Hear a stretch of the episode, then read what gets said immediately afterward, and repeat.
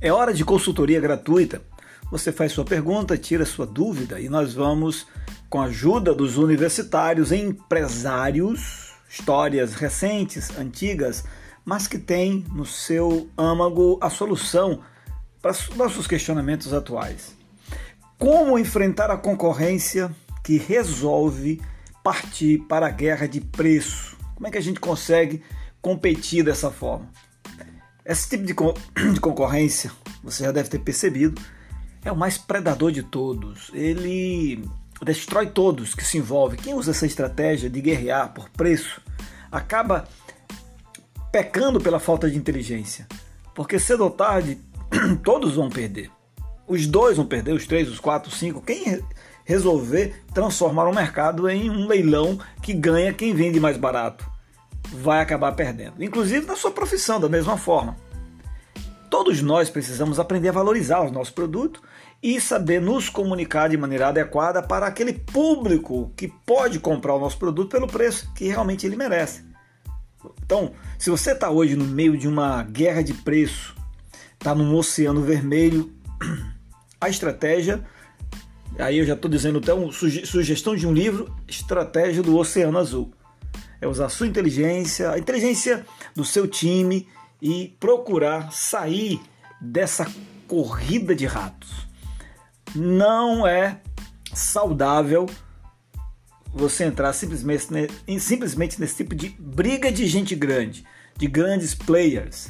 Procure o seu diferencial que fica mais, faz mais sentido. Tá, mas eu já estou no meio da guerra, o que é que eu faço? Então, deixa eu te contar aqui um caso de uma empresa, de duas empresas que conseguiram dar a volta por cima no meio de uma séria crise com concorrentes que haviam entrado no mercado baixando preço a todo vapor. Estamos na década de 70 e nós vamos para a Suíça. Ah, talvez você diga, ah, já ouvi falar essa história. É a história dos relógios. Então, preste atenção que eu vou trazer alguns elementos bem interessantes dessa importante situação de crise séria que as empresas de relógio suíço passaram na década de 70. Produtos chineses e japoneses estavam chegando a todo vapor e muito baratos. Mas não era barato assim, que dá para baixo, não, muito barato. E obviamente a Suíça, com seu, todo o seu, seu know-how, a sua história, seus relógios caros, como competir com relógios, alguns mais precisos alta tecnologia com valores muito baixos. Como competir? Duas empresas, a General Company of Swiss Watchmaking e a Société Suisse pour l'Industrie Horloger, não sei se a pronúncia é essa, mas me, me, me, me arrisquei aqui a falar. O fato é, essas duas empresas se uniram, ao invés de brigarem, de concorrerem, elas resolveram tomar uma postura de vamos nos unir contra os grandes. É uma, é uma, é uma atitude inteligente. Se nós aqui estamos competindo entre nós e não estamos tendo muito resultado, tá chegando um competidor que é pior do que todos nós. É hora de unir. E assim eles fizeram. Começaram a, a desenvolver uma nova estratégia de um, um relógio diferente, um relógio mais adaptado, um relógio é, que fosse competitivo. E assim conseguiram. Só que ainda eles resolveram fazer algo a mais. É, e eu quero contar isso para você. Mas deixa eu dizer dois passos que eles tomaram que foi muito importante. O primeiro foi ter que deixar o orgulho de lado e simplesmente aprender com os orientais. E aqui eu vou dizer uma coisa que foi os orientais mesmo que fizeram com os americanos. Eles copiaram. E aí os suíços tiveram que copiar os orientais para poder aprender em velocidade né, a maior que pudesse e melhorar sua linha de produção. Segunda coisa que eles fizeram foi reduzir o máximo o número de componentes de cada relógio. Um relógio suíço tinha 91 peças, eles agora reduziram para 51 peças. E claro, né? Tiveram que enfrentar a própria nação, a própria população, os próprios concorrentes que achavam um absurdo ter que trocar pulseira de aço para pulseira de plástico e ter que ficar é, baixando o nível por causa dessa situação. A questão é: ou você se adapta ou morre. Na mudança, ou você muda ou dança. Essas duas empresas resolveram mudar e se adaptar E assim fizeram. E que bom que eles fizeram. É... Os suíços eles concluíram que era preciso reinventar o negócio.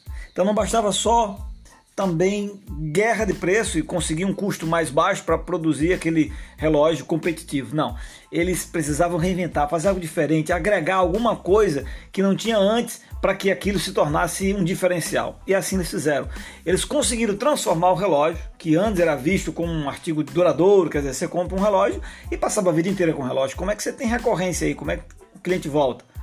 Então fica difícil. O sujeito escolhe lá um, um, modelo dele lá, combinou, deu certo, acabou, não troca mais. Os relógios eram tão bons que passa a vida inteira. Só que agora o mundo é outro, a realidade é outra, uma realidade de competição muito forte. Então eles resolveram transformar o relógio em um artigo de moda. E aí foi a sacada genial que eles tiveram.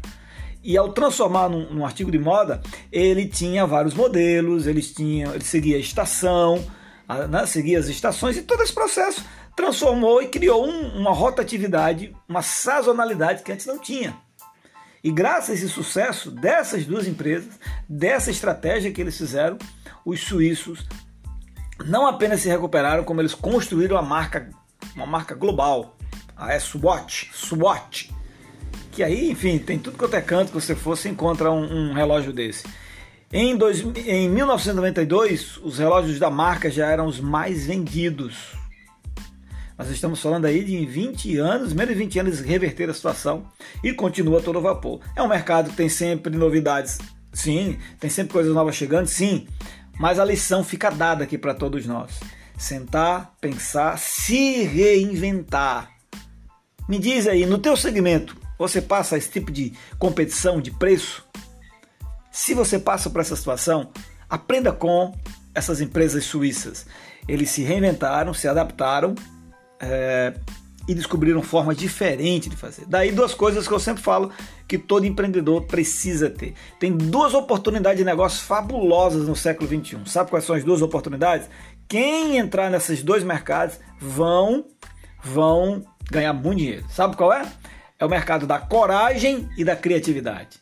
Quer dizer, Onde é que eu, onde, o, o que é que eu tenho que fazer? Eu peguei a aposentadoria aqui, estou com um milhão de reais, o que é que fazer? Você tem que trabalhar em você, precisa ter coragem, você tem que ter criatividade. É na criatividade que encontramos saídas distintas do convencional, mas do mesmo não dá. Por isso, sente com seu time e monte uma estratégia para sair desta guerra de preço, para você não morrer junto com o outro. Faz sentido? Faz sentido isso para você? Ajude alguém que você conheça que está nessa mesma situação. Envie esse áudio para ele. Manda aí para um grupo de empresários que vezes você saiba que lá tem uma turma que só faz reclamar. Eles precisam desenvolver um pouco mais a criatividade, aprender com essas empresas que já trouxeram para nós tantas e tantas lições. É só ter um pouquinho de humildade e reconhecer que ainda não sabe o que devia saber e partir para cima junto com o time para ter resultado. Forte abraço, fica com Deus. A gente se encontra aí numa próxima oportunidade. Tchau.